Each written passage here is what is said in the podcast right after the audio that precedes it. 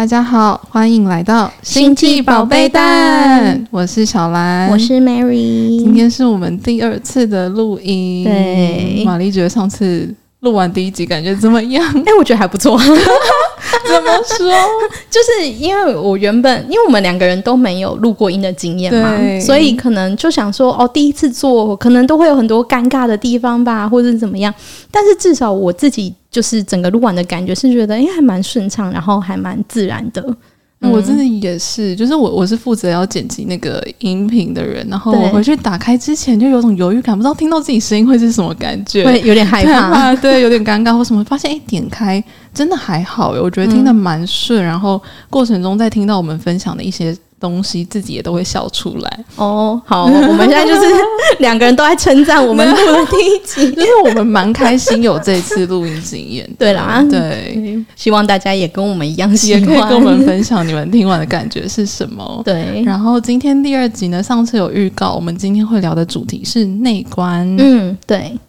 内观是呃，我在去年十月，就是大概半年前去参加的一个一个禅修的方法的体验。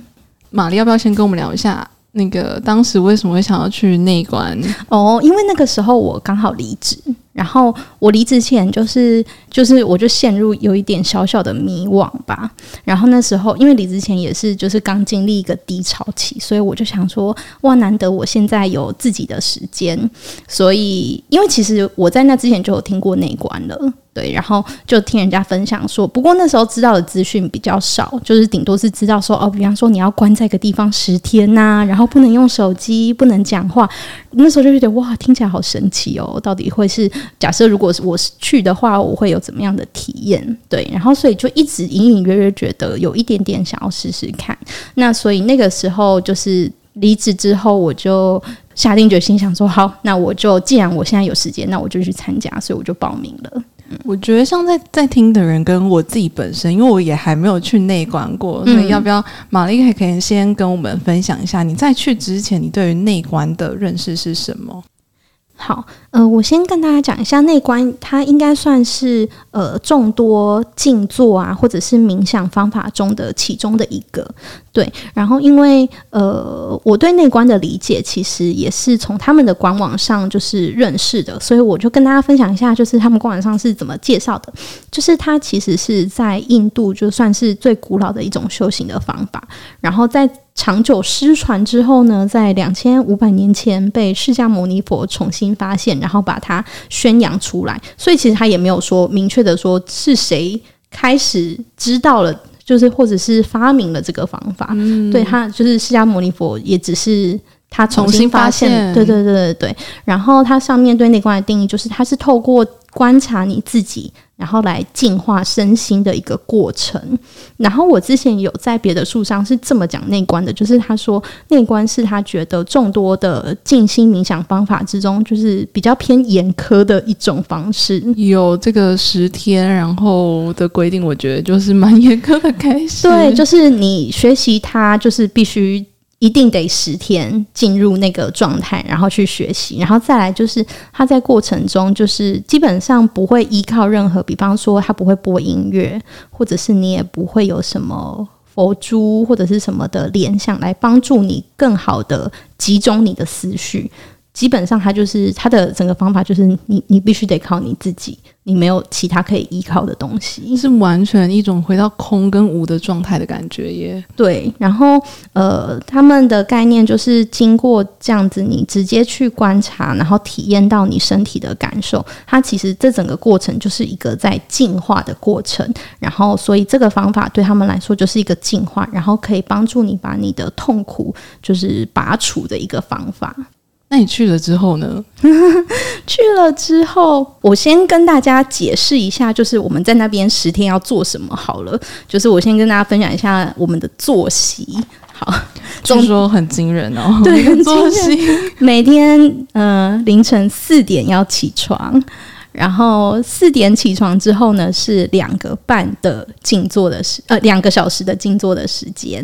然后再来是早餐的时间。然后吃完早餐之后是一个小时加一个两个小时，所以总共是三个小时的静坐的时间，然后再来是吃午餐，然后午餐之后有一个小时的休息时间，再来就是四个小时的静坐时间。连续四个小时吗？不是连续的，就是它每一次都是一个小时或两个小时为单为单位，然后中间在这一个小时或两个小时之间，中间可能会有。比方说五到十分钟的休息，你可以去上厕所啊、喝水啊什么的，对。但是每一次的静坐就是一个小时起跳，然后最长的就是两个小时，对。然后再就是你五点到六点就是吃晚餐，然后晚餐之后会有再一个小时的静坐时间，然后会有一个一个半小时的开始，就是。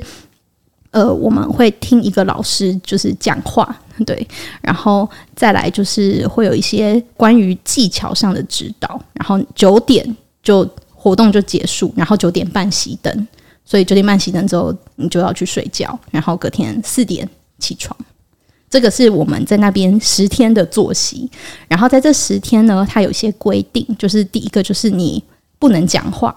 对，因为我们在那边其实是有室友的，就是像我去的那个中心，它是两个人一间，嗯、对，所以会有你跟另外一个人，那呃完全不能讲话，所以眼神交流，眼神交流也不行，然后任何手势上的交流也不行，因为它的目的就是要你不要去。在意别人，然后不要去被别人打扰，那就把它当空气的概念吗？对，真的只能当空气。因为当你一旦知道说我不能跟这个人讲话，然后也不能有手势上的表达之后，你就算眼神交流了，也没有要干嘛，对，那就会很奇怪。所以到最后，你真的就是把它当空气。好，这是第一个，所以就是你完全不能讲话。然后第二个就是呃，在你一进去的时候，你的手机。跟你身上的一些重要的东西就会被收起来，所以在那十天你是完全不能用手机的，对。但是，但是你可以把那个中心的电话留给你的家人，哦，紧急联络用。对对对，万一他们有什么事情要找你，嗯、他们就可以打去那边找那边的志工。你说什么东西都会被收起来是？比如说，我只能带着我的换洗衣物进去，然后其他什么都没有吗？没错，就是我记得我带的就是我的衣衣物，然后我的牙刷，我的就是洗澡盥洗用品，好像就这样子。因为它也限制你，就是不能带任何的书籍，或者是比方说笔记本、笔，然后或者是你可以听的。东西就然后或者是平板什么全部都不行，就是他不希望你在这一段时间有除了这个体验之外，其他的可以输入你的大脑也不能输出，也不能输出，就是他不不准你带笔记本或者是纸或者是笔嘛，因为其实我觉得应该我相信应该蛮多人会想要记录自己那十天的体验或者是什么，然后但是呃他们应该是有刻意想要就是避免大家这么做。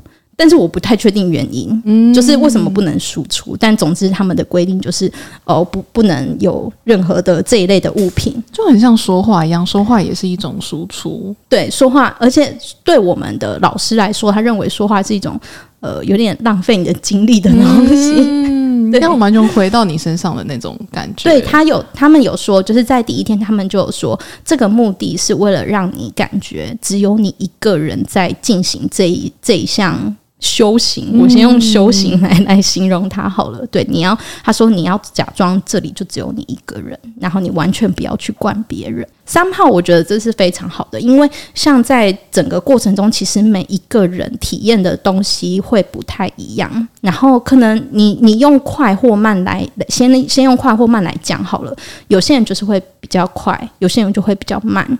然后你，我觉得一旦你可以交流之后，你可能每一天都会想要跟人家分享说：“诶，今天体验到什么？”然后别人就会跟你说：“哦，我体验上到什么？”我觉得难免你就会想要去，你就会去比较。嗯，所以你的比较快跟比较慢是比较快或慢进入那个内观的状态。其实他没有要进入什么状态，哦、对，但是但是你要做什么？这个等一下我再跟大家分享，我们到底在干嘛？对，但是总之我觉得不交流。我现在结束之后回来看，我觉得是好的，嗯、就是他就是不想要让你分心啊，就是你就是把精力重点放在自己身上，你跟你自己相处就好了，然后你观察自己，他他目的就是这个，嗯、就是你不要管别人，那个不关你的事，嗯、不管别人做的怎么样都不关你的事。我觉得自己很像在那种瑜伽课里面，老师会常常讲的，就是你就是做你自己的节奏，不管你做不做得到，也不用去跟别人比较。哦，对对，对，就是完全专注在你自己身上，你可以达到多少，那就是你现在的身体状态最适合的。好，那我很想要快点听到，到底这十天你要做什么？好，其实内观它是一种就是呃修行的方法，就是我们第一天到第三天只做一件事情，就是你观察你的呼吸，就只做这件事。所以你就是坐在那里，就是盘腿坐好，然后手放好，然后闭上眼睛。就开始观察你的呼吸，就这样。你不需要去，呃，它不会播放任何的音乐，然后也不会要你去控制你的气息，也不会要你在过程中要观想某个东西，或者是念某个咒之类的都没有。你就是闭上眼睛，开始观察你的呼吸。然后我们三天，每天十个小时，就只做这件事，都在观察呼吸。对，然后这个。就是根据课程的设计，他们是希望就是呃，透过你观察你的呼吸来帮你，就是帮你的心变得更敏锐。因为你刚抵达那个地方的时候，就是你一定是还很。可能很多人就是在这之前连静坐都没有体验过，对，就是何况我们每次一坐就是一个小时起跳，对，所以呃，其实虽然听起来很无聊，就是你就是只是在观察你的呼吸，但是其实你会经历到蛮多事情的。像我自己，我的话，我前两天都处在一个头脑非常疯狂的状态。怎么个疯狂法？就是你你假设好，现在听的人你也可以，就是你现在就眼睛闭上。然后就坐在那边，什么就是也不要播任何音乐，然后心里也不要刻意去想什么，你就是闭上眼睛坐着，你做二十分钟就好了。在这二十分钟，你会发现你的思绪一直疯狂的在转变，有东西进来。绝对有东西进来，就是你，你可能好，我现在一下子就想到，诶、欸，明天的工作，然后怎么样怎么样，然后想了可能五分钟，然后又跳，又突然想到，诶、欸，晚上要吃什么？嗯、然后想五分钟，又开始责备自己，诶、欸，我不应该，我不应该这么想啊，我现在应该好好做好，我怎么会这样？然后又就可能你就会责备自己，可能又 又一阵子，嗯、然后又一阵子你就想说，你又想说，哈，不行，我现在连责备责备自己，我都是在分心，然后我应该要怎么样怎么样？就是你的头脑是静不下来的，嗯。我在这两天我真的体会到这件事情，然后而且很多时候我会想一想，然后就就觉得有种快睡着的感觉，毕竟很久哎、欸，呈现一种半梦半醒的状态，然后就是思绪又停不下来，所以那两天你真的可以体会到什么叫做，就是你的心就跟一只猴子一样，一直跑来跑去，对，而且它是毫无逻辑的，嗯、你会一下子从 A 跳到 B，然后又跳到可能 F。又跳到低，嗯，就是很跳跃的，对对对。然后他是呃，就是他完全没有在当下，就是呃，如果你要回头看这件事情，你就会发现说，你的心要么就是在过去，要么就是在未来，嗯，他没有在当下，所以才会这样。然后至少我自己的话，我前两天就一直一整天都是几乎啦，几乎都是处于这种状态，嗯，中间可能会有一丝丝的平静。但是不会持续很久。你说呃，一分钟后，然后就再跳来跳去。对对对，没错。然后要不然就是你就觉得天哪，我的脚有够麻，嗯、然后就会深陷在那个脚很麻的痛苦里面。嗯、对。然后前两天是这样，然后但是从第三天之后，我的状态就有比较好。就是至少我的思绪已经不会那么不受控的，就是疯狂的乱跑，就是乱想的程度已经降低很多很多。哎、欸，我很好奇，因为你他有说到他是帮助你的，透过观察呼吸，帮助你的心更敏锐。对，但就算我在乱乱想好了，嗯，这是他希望我要避免的事情嘛？也就是说，他希望我在呼吸的当下，什么事情都不要想，这样才可以吗？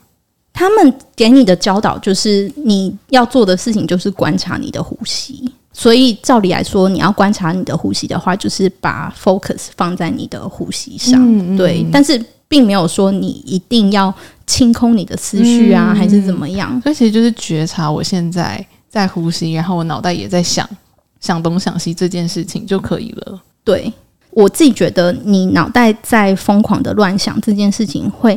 渐渐的，就是有点缓下来。嗯，对我我之前听过的说法就是就是，比方说，你可以想象你的头脑或者是你的心好了，它可能是一只一只。猴子或者一匹马，然后你要就是让它去奔跑，让它去玩耍，但是它玩累了，它可能就会停下，它就会自己回来。对对对对对，嗯、所以我觉自己觉得那个过程有一点像是这样。嗯、对，所以就是从第三天之后，你那一只猴子它稍微停下来一点，稍微静下一点点。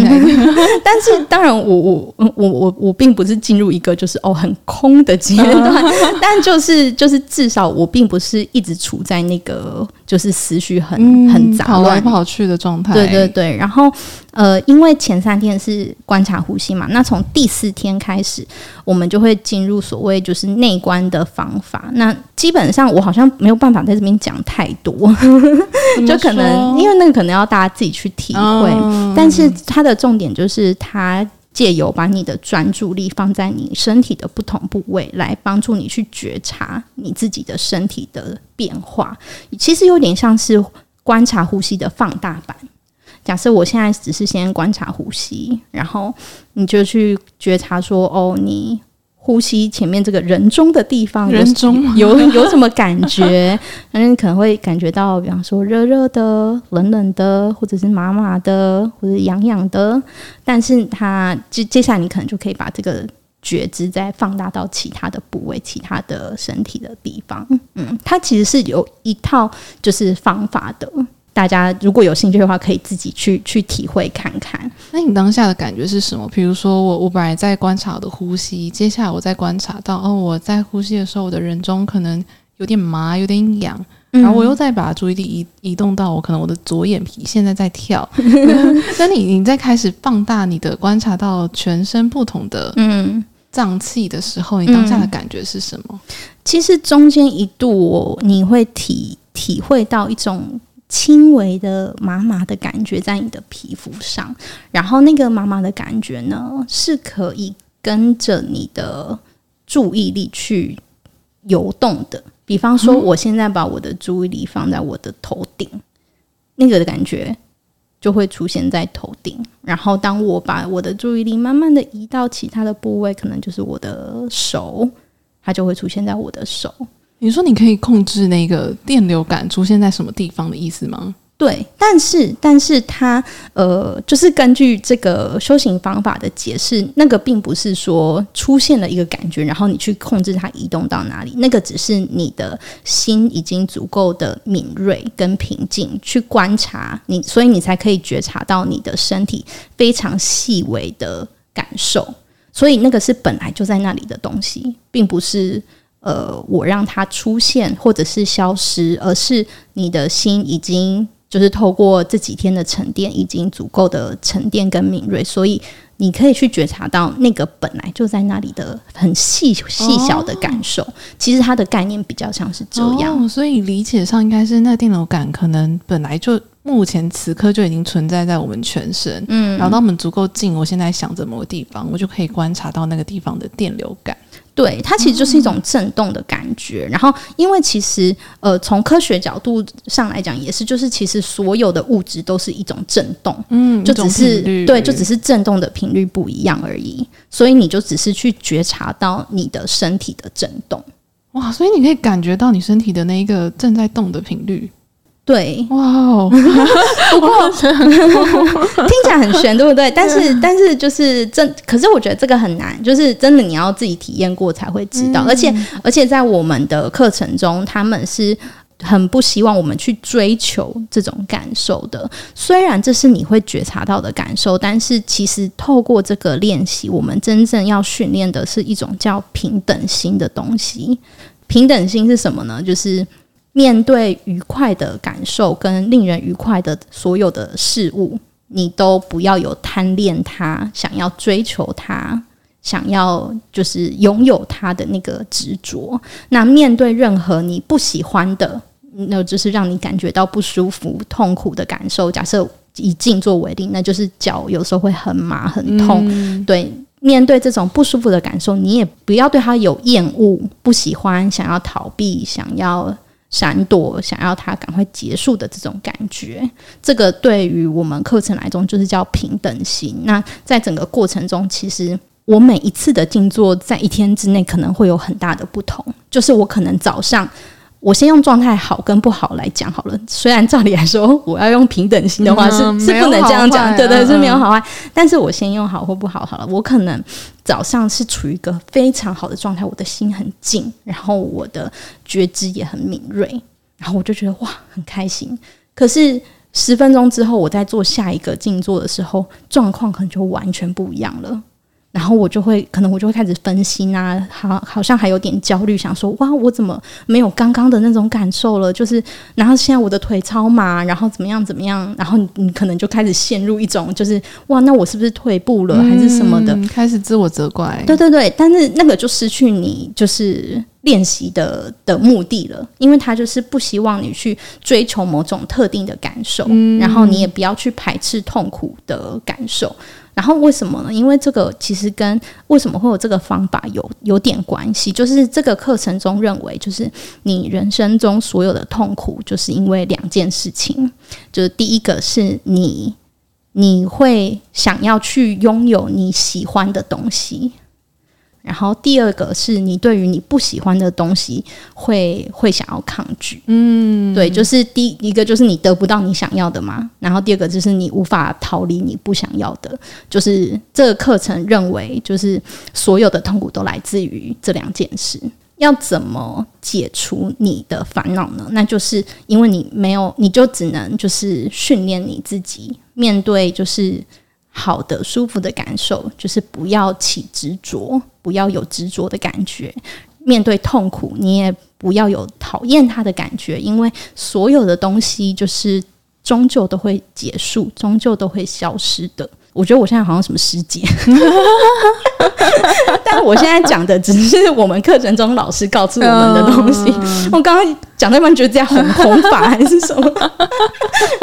来到大爱。因为我觉得刚刚那个那个一句话也是蛮也是蛮值得让大家去思考诶，就是痛苦来源的确蛮蛮大方向是从这两面向来的。对，我觉得它是很理性的，就是你仔细去思考的话，至少我，我目前自己觉得的确好像是这样，就是它整个过程中是很怎么讲呢？很科科科学的嘛，嗯、就是是很很很有逻辑的。他先从。为什么人会有烦恼开始嘛？那他告诉你烦恼的原因，那也告诉你说，那他那所以认为你要怎么解除这个烦恼，就是从你的内心开始，你要开始就是对于就是不要有留念啊，对于好的东西不要有眷恋啊什么的，那这样子你才可以过一个就是比较。呃，平静祥和的生活。嗯，然后我们学习的那一套方法，就是帮助你来做到这件事情。对，所以我觉得这一套方法对我来说，我还蛮喜欢的，因为我觉得他解释的很清楚。因为我觉得我是一个比较偏逻辑脑的人，就是当我在做某一件事情，我会很想要知道它背后的原因是什么。我会觉得这个东西对我来说，哦，我自己可以理解，然后我也接受。那这样子，我来做这件事情，我就会比较快乐一点。嗯、对我好像比较难去接受，就是哦，你单纯要做某某一件事，但是，不知道原因，对，不知道背后的原因，或者是背后原因讲的不是很清楚，有点模糊。那这样对我来说，我就会一直会有个疑虑在那边。嗯嗯，然后你可以自己去思考，就是他们讲的东西对你来说是不是有道理的？这个也是他们在。就过程中有特别讲到的，他说：“你今天就是接受一个东西，并不是因为你的老师告诉你，所以你接受了，而是你自己去思考了之后，你再去接受它。就是如果你思考了之后，觉得这个东西对你来说是正确，你再去接受它。这个跟佛教的一个观念有一点像，就是他的观念就是说，智慧有三种阶段，就是第一个是闻慧，闻就是听闻某件事情的那个闻。”有闻东性的那个文，然后第二个阶段是思会，就是思是思考的思，然后第三个阶段是修会，修就是修炼的修。这三个阶段分别是什么呢？就是文会，就是你从某个人那边听到了某个知识，然后你接受了它，这是你的一个学习，这个是文会。那思会的意思就是说，你自己，你透过自己的思考去，有点像是理解。然后辨认这件事情是不是正确的，它有点像是一个批判性思考的感觉，就是呃，他鼓励你不要全盘的接受来自别人的的思想啊，还是什么东西，你要自己去判断它。然后，所以这个是思会的阶段，然后你有自己的理解跟体悟。然后到第三个阶段，修会就是你真的实际去做，然后从你的做的过程中。有一个感受，或者是有一种体悟，让你真的体会到了这件事情，这个叫修慧。就是你并不是，就是这个东西对你来说，并不是一个概念上的东西了，而是一个你真正从自己的内心也好，或者是身体也好，然后透过行动而感受到的一种东西。对，所以，所以就是这个方法呢。就是他们也是强调说，就是他想要你进入，可以进入到最后那个修会的阶段，只有你自己体验到的才是真实的，不管别人经验到什么，或者是不管别人跟你讲什么，就是那个都是别人告诉你的东西。那你就是他，他就是希望你在这十天当中跟随他们的教导就好。就是给他们十天的时间，因为他们就是觉得十天的时间才足够完成一次的体验嘛。那在这十天体验，就是你就是只要遵照你的内心，不管你体验到什么，你就是相信你的体验。有点像是这这十天的那个设计概念，就是让你经验这三个阶段诶。文慧先听他们讲，词汇，然后你自己。听了可能会有一些感觉，你自己在内心思考，嗯、然后你就要透过十天的静坐，达到修会这件事情。哦，好像有点像，嗯、对。但是我我自己实际做完之后，我觉得十天还是很短，嗯，嗯，因为它其实你对于身体的观察可以进入到一个非常非常敏锐的阶段，嗯、那个阶段我到现在也还都还没有就是碰触到那个边边。我觉得刚刚那个有电流感这件事情已经很敏锐了，没有有点。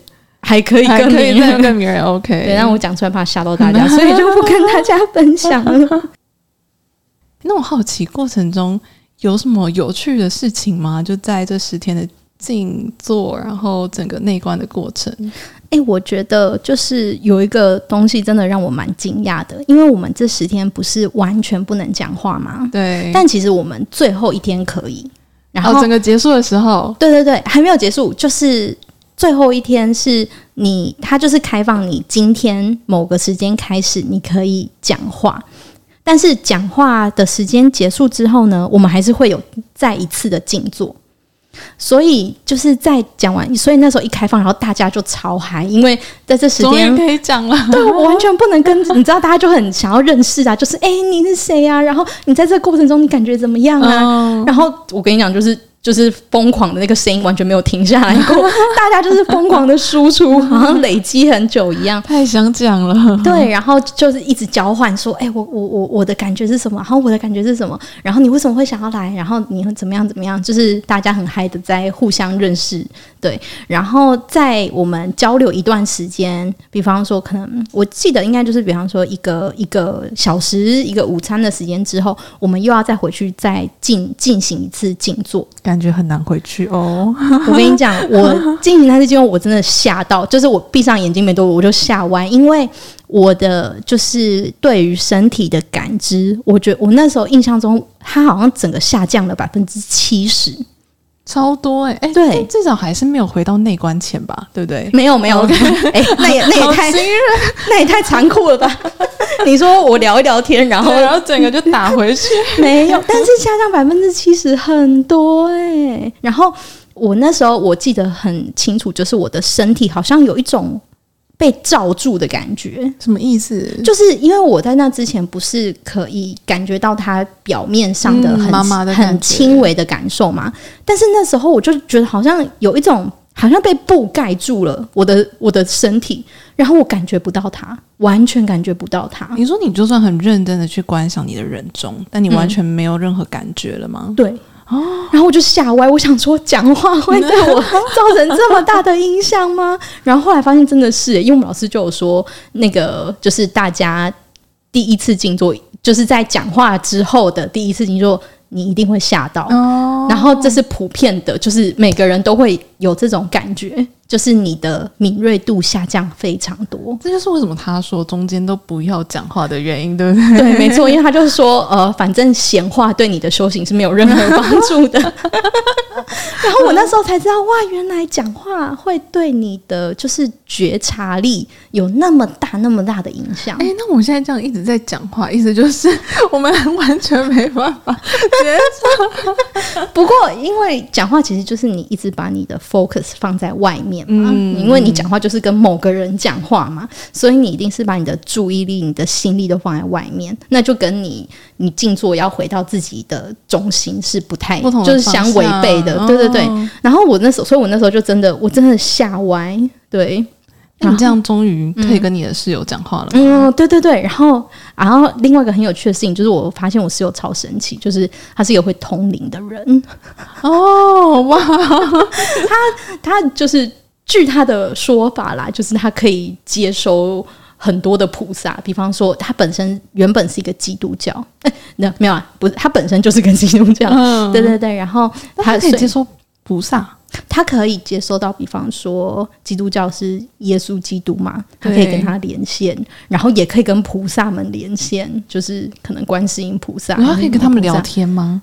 对，但是具体的怎么做我不太清楚。但是他啊，因为他本身是个疗愈师，嗯，所以他他可以透根据这个人，比方说哦，他他觉得你比较适合由可能观世音菩萨来进行疗愈的话。嗯他就会去跟观世音菩萨连线哦，他是看状态，对对，看状态。然后他自己对于各种不同的呃宗教也保持着一个相对开放的心，嗯、对对，所以所以这应该是为什么他可以跟各种不同宗教的连上，对对对对，我觉得超酷，然后超酷。然后我们就分享，我们就开始噼里啪啦 分享超多。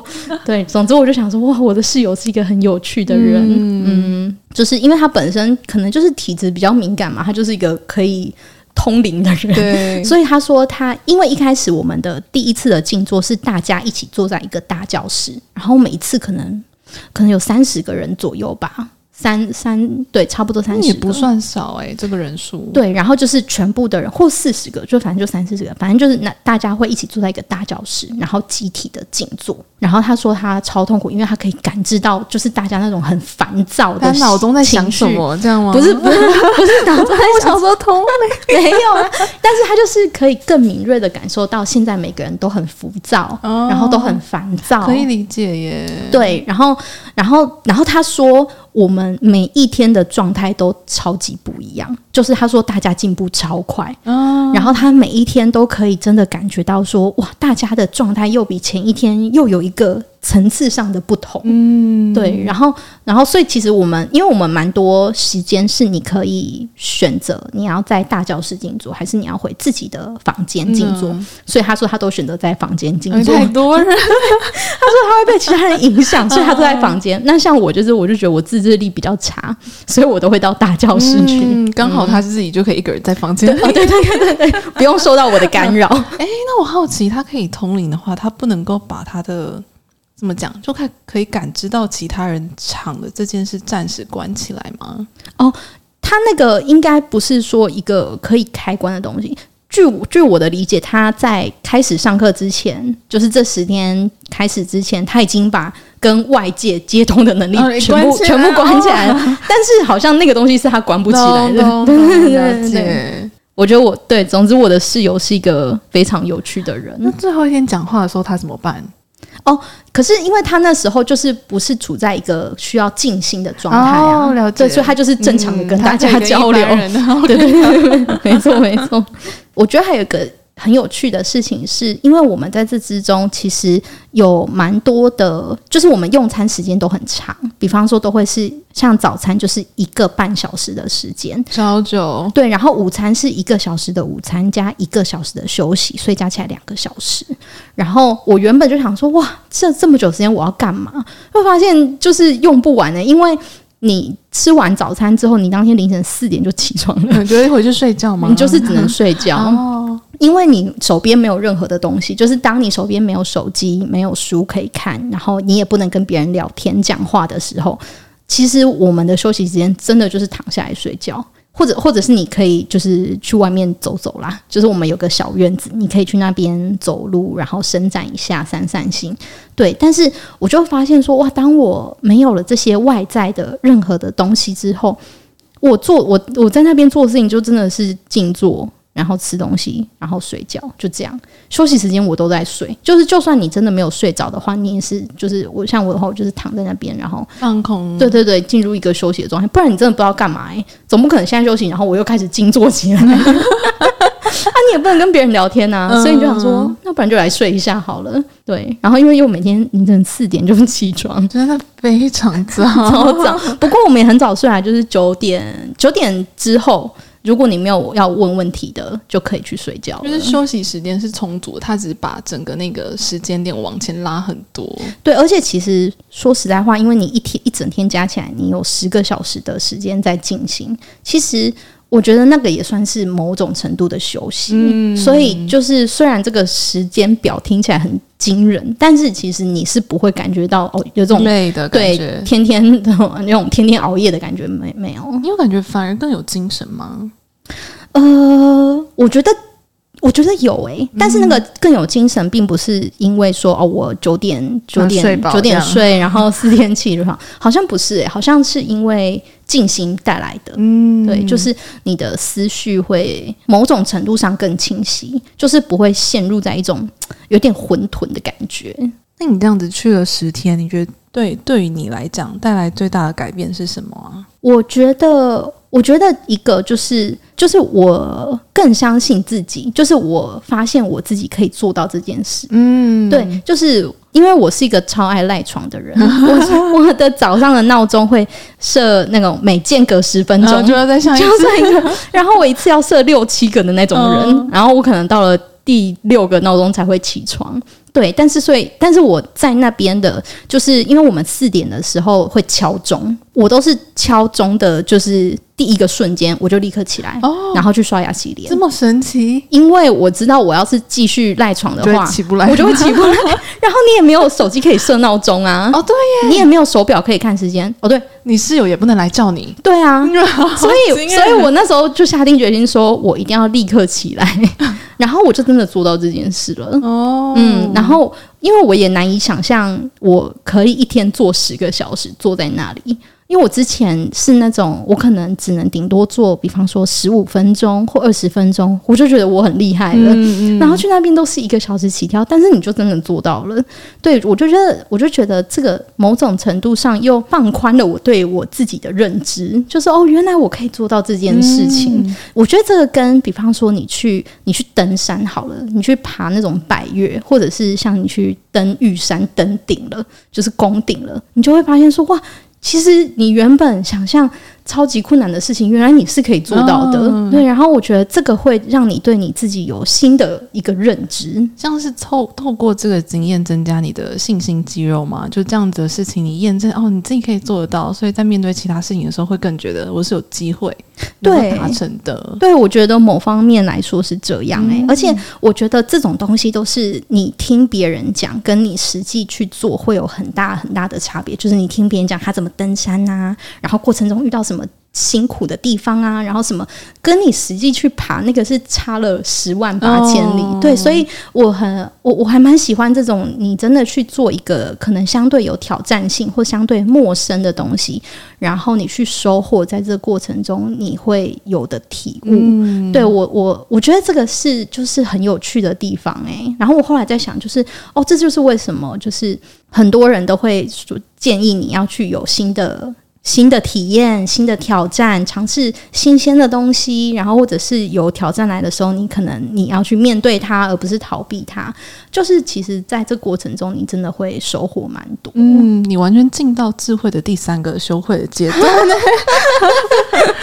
对，就是对这个这个是我觉得蛮大的一个一个收获。然后再来就是对于。我们在过程中，老师一直强调的平等心这件事情，就是我觉得它相对来说很困难。就是你，就是你要把它实践在生活中的每一个环节的话，那真的很难。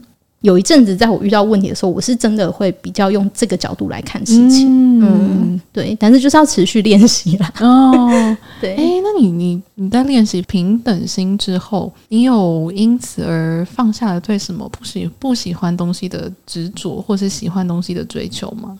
其实我觉得它并不像是一个你有没有做到的事情，诶，它比较像是一个你要持续去精进的一种想法，嗯，跟一种对人生的看法。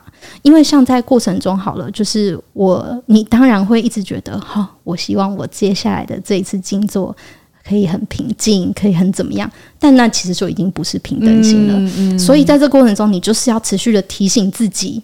然后，比方说像我好了，我脚超容易麻。我一开始是那种坐了十五分钟，我脚就会麻到一个不行，可能是我血液循环 特别不好，还是怎么样？对。然后总之，总之我就是会很，因为我们其中有一个小时，他会特别叫你不要动。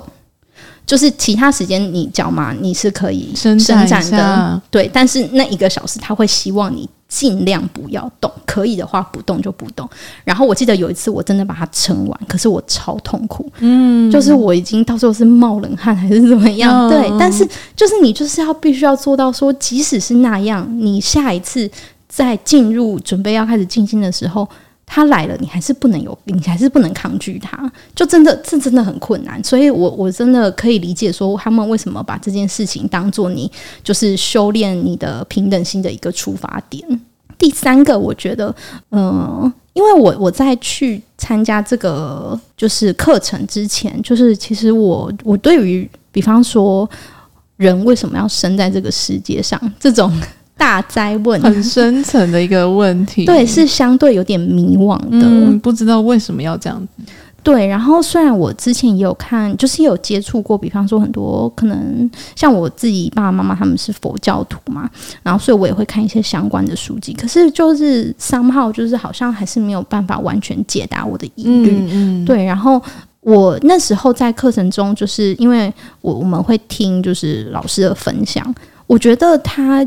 真的有解答到我不某部分我对于人生的一些困惑，比方说为什么会有这么多痛苦或什么的，就是至少这一方面，我觉得他们的解释是我可以接受，而且我觉得很清楚的。而且重点是他给你一个方法去做，就是去帮助你自己呃脱离这个痛苦。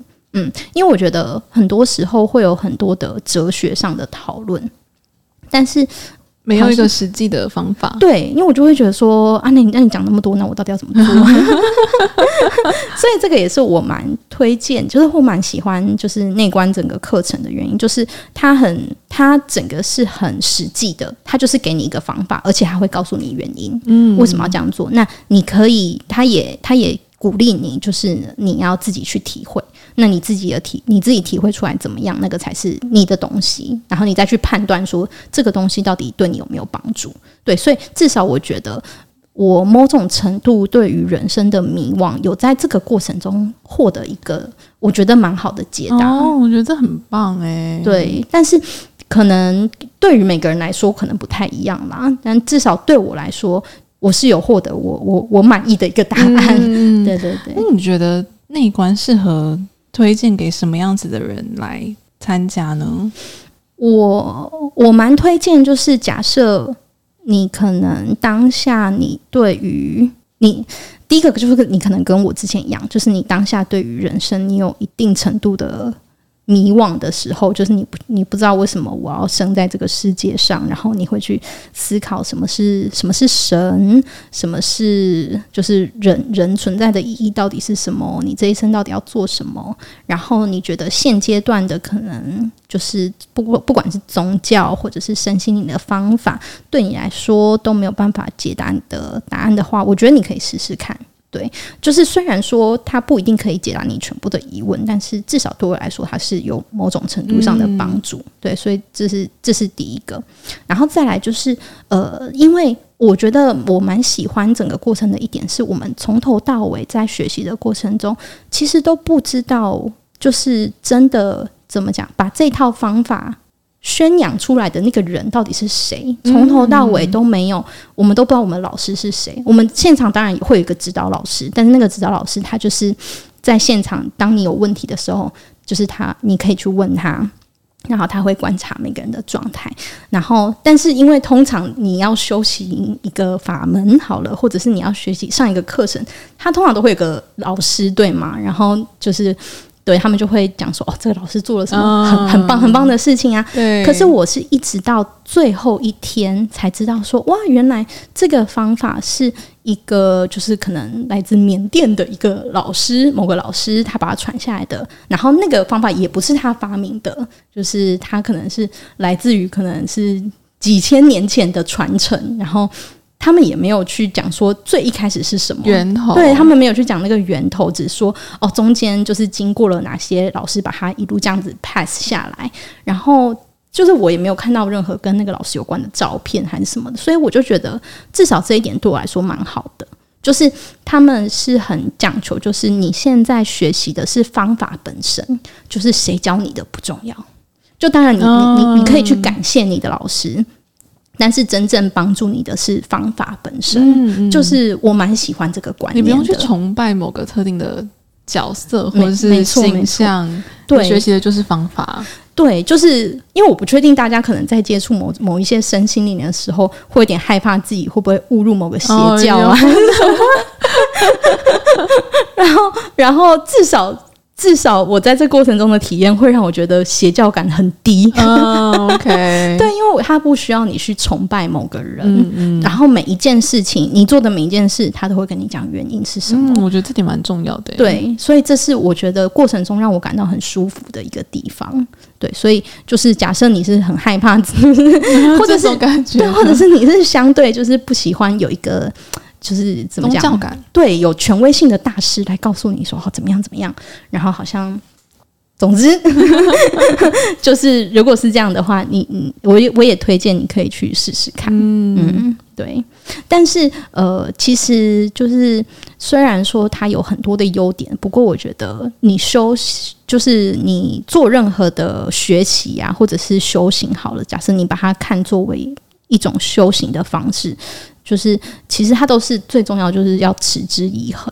然后我觉得这个是特别难的事情。哎、欸，那你内观到现在应该过了半年吗？Yes. 现在现在在你生活的角色是你持之以恒的一个项目吗？不是，我跟你说，我自从就是离开了我们的教室之后，我就再也没有练习过内观。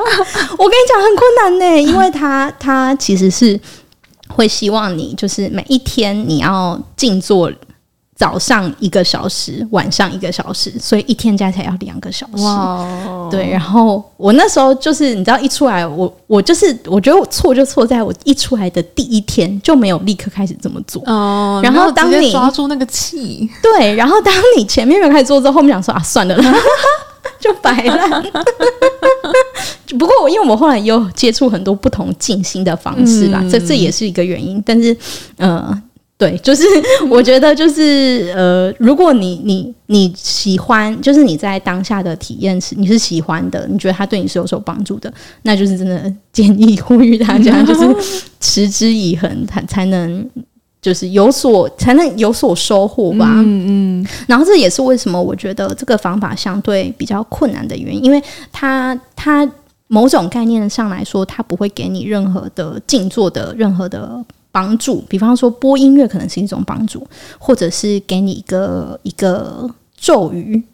然后让你在过程中你要去念诵，那个可能也是一种帮助，就是帮助你的心可以更快的静下来。你可以把你的 focus 放在那个东西上，或者是比方说，像有些人会拿拿一些道具啊、佛珠啊什么的，那都是某某种程度上的帮助。但是这个没有，它就是你只能靠你自己，完全回到你自己身上。对，就是它就是回到，我觉得它就是用一种最基础，然后也最根本。的方式来来进行内观的这个过程，所以这个也是我觉得它相对它好的地方，但是也是相对困难的地方。嗯、对，就是毕竟你可能一天，因为他就是希望你至少一次要做一个小时嘛，嗯、然后每天要两个小时。或者我觉得大家也可以根据自己的状态，比如说你觉得现在一天早上一个小时，晚上一个小时很难，那就至少从十五分钟、十分钟开始，就先开始了，就没这么困难。对、嗯，可以自行自行先调整成适合当下模式的方法。嗯，对，嗯、或许。然后，那好，你先说。好，因为然后刚刚小兰问我说，就是他对于我的是什么样的？目前的我是一个什么样的角色吗？对，我我我觉得他很像我前男友哎、欸，怎么说？就是一个你知道表现表现很好的前男友，但是已经现在已经没有跟我在一起。然后因为因为就是让人眷恋的前男友，对。Okay 然后因为这几天你知道这几天因为要分享嘛，所以我就又回去看了我们那个时候看到的一些跟就是开市啊有关的资料，我就又觉得哇，我好像真的要再再重新就是拾起这个修行的方法，这样好吗？什么意思？什么意思？我说前男友的部分。哦但是我们并不是，我是是因为我的懒散才分手的，重新追回来。对，并不是因为他不适合我才 分手的，就是因为我个人自制力不够，所以我们的关系才会就此结束。然后我最近这几天就是在看资料，包含我就是回去我们网站就是看一些相关资料，我就觉得哇，我真的好像要再去一次哎、欸，再去跟他见一次面。对，就是继续 继续看能不能继续这个前缘，可以哦，可以哦。哎，他有推荐你什么时候，就是多久要去做一次内观吗？呃，他建议如果你是要继续修行这个方法的话，那你除了每一天就是做自己做两次之外，你每一每一年回去做一次，至少回去一次那个十天的那个修行。嗯、然后，呃，其实他还有更久的，还有一个三十天的。我的天，对，但是。去做去参加那个三十天的话，它会有一些前提啦，就是比方说你要参加过几次十天的课程，然后因为他们也有志工，所以你你可能也要当过几次的志工，因为他们认为你在当志工的过程，你也会有不同的学习，嗯，对，所以它有些条件啦，就是你做完这些之后，你就可以去参加三十天的课程，嗯，那大家都可以先从十天的开始，嗯、对，它是，而且它很棒，就是它是免费的，就是它是完一开始是完全免费。对的，然后呃，是他是希望说，当你结束了顺利结束了这十天的课程，然后你自己真的觉得他对你有所帮助的时候，你你可以捐献，如果你想要的话，嗯，对，然后就是金额就是随喜这样，嗯，我觉得这概念很好，欸，哎，就是你真的已经在里面体验过且有所收获的人，然后你再以你的能力程度去。贡献到这个活动里面，没错，嗯、这个也是他让我觉得很很棒的地方。就我觉得这个团体，就是因为他们是台湾内观中心嘛，所以其实他们还是一个团体。就我觉得我还蛮喜欢的，我就是整个这样上完蛮喜欢的一点，就是我觉得他们蛮是用自己的就是在做的事情来展现他们相信的一些某种价值的，嗯、就是包含可能他们就是我我们从头到尾都不知道老师是谁呀、啊，然后没有看到老师的照片啊。啊，或者是甚至到，就是他们一开始是就是提供免费的课程给你，希望你真的是有所收获再来付费就好。嗯嗯、对对对，就是这些这些东西都会让我蛮蛮欣赏他们的。嗯，嗯有有，而且我觉得会有个安心感啦，因为你很知道所有一切是怎么来的。对，嗯，对，没错没错。然后呃，包含就是像我们的志工。然后像我们的老师，现场的老师，他们也都是没有拿钱的。嗯嗯，懂。对，好哦。所以大家其实也都，如果听完对于内观有兴趣，都可以在上到那个内观中心的网站，嗯、看你有兴趣的时间。然后它也有不同的中心可以选择。对，在中部跟南部都有，嗯、台湾台湾的话，然后世界各地也有。其实世界各地也有，哦、对，然后印度，因为他虽然我们老师是缅甸，但是他真的把这个方法就是传到很多地方，传到对世界各处，是从印度开始的，所以他们在印度有一个超大的中心，对，然后我们蛮多就是很就是已经修行这个方法很多年的老师，他们都会比方说用一种旅行的方式，嗯、对，然后去世界。不同地方的那个内观的中心去去那边就是修修行，然后他们说就会还蛮有趣的，就是你每去到不同的国家，你都会发现那边的就是就是每的怎么讲文化嘛不都不一样，样。对对对，然后你又可以认识就是很有趣的人，就是他们会把这种当做是某种旅行的方式，嗯、我觉得也蛮有趣的。好哦，那我们这一集的内观就会到这边差不多结束，希望大家有兴趣的话都可以创造专属于你自己的内观体验，然后我们也期待看后面的。不同集数有没有机会聊到玛丽跟前男友前男友再续前缘 事？天哪，我我现在就是把这个 flag 立在这里，我真的要找时间去做这件事、欸。我自己也很想哎、欸，我觉得很希望今年有机会可以排到一个时间，我超期待，真的超期待小兰的感觉是什么。然后如果如果大家有有真的有去做，或者是你已经有做过，也欢迎就是跟我们分享。分享对，因为我相信每个人在那边能收获的东西一定都是很不一样的。对。没错，而且重要都是我很喜欢玛丽今天分享都带到的一个概念是，所有的体验都是你自己要去实践之后，就会成为你自己的。嗯、对，好。那我们今天的内观的分享就到这边告一个段落。最后跟大家预告一下，第三集的主题就是恐惧，我们会聊聊彼此的恐惧，跟我们面对它的一些分享。对，好，那就大家拜拜喽，拜拜。